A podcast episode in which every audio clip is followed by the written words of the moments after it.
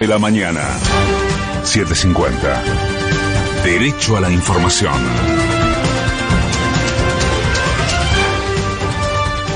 La hora 6, un minuto, el cielo está despejado en Buenos Aires. Humedad 68%, temperatura 8 grados 7 décimas.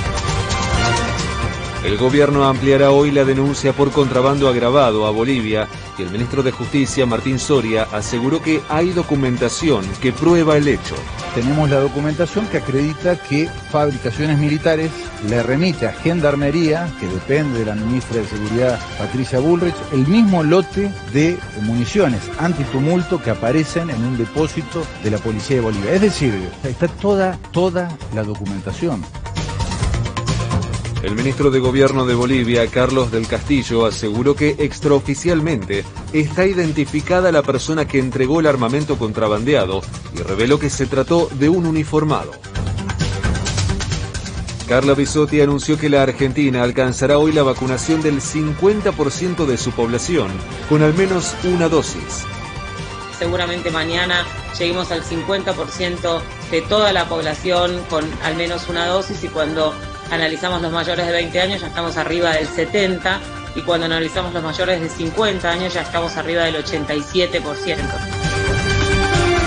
Desde las 8 y media de la mañana, la ciudad abrirá el empadronamiento para los vecinos y vecinas de entre 18 y 24 años que quieran vacunarse.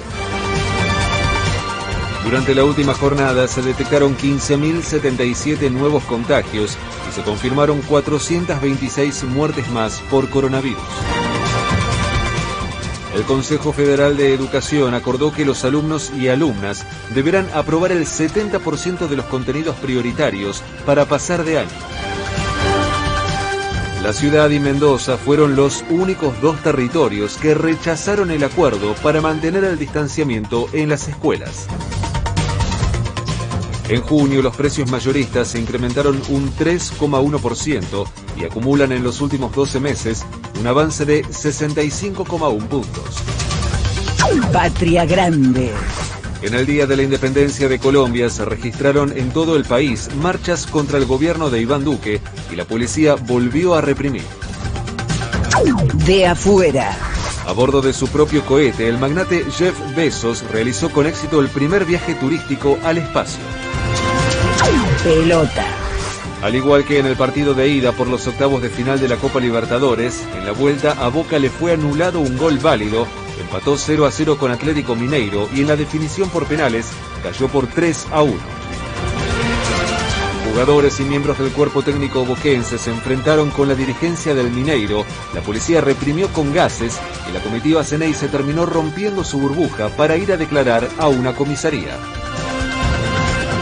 Juan Román Riquelme criticó el arbitraje que le tocó a Boca frente a Atlético Mineiro y consideró que el Ceneice en realidad ganó ambos partidos. Es lamentable, es triste, es triste porque juegan con la ilusión de, de todo el equipo, de todos los hinchas, y la verdad que estamos muy tristes porque tendríamos que estar volviendo contentos porque ganamos los dos partidos. Así que es rara la sensación, es muy, es muy fea.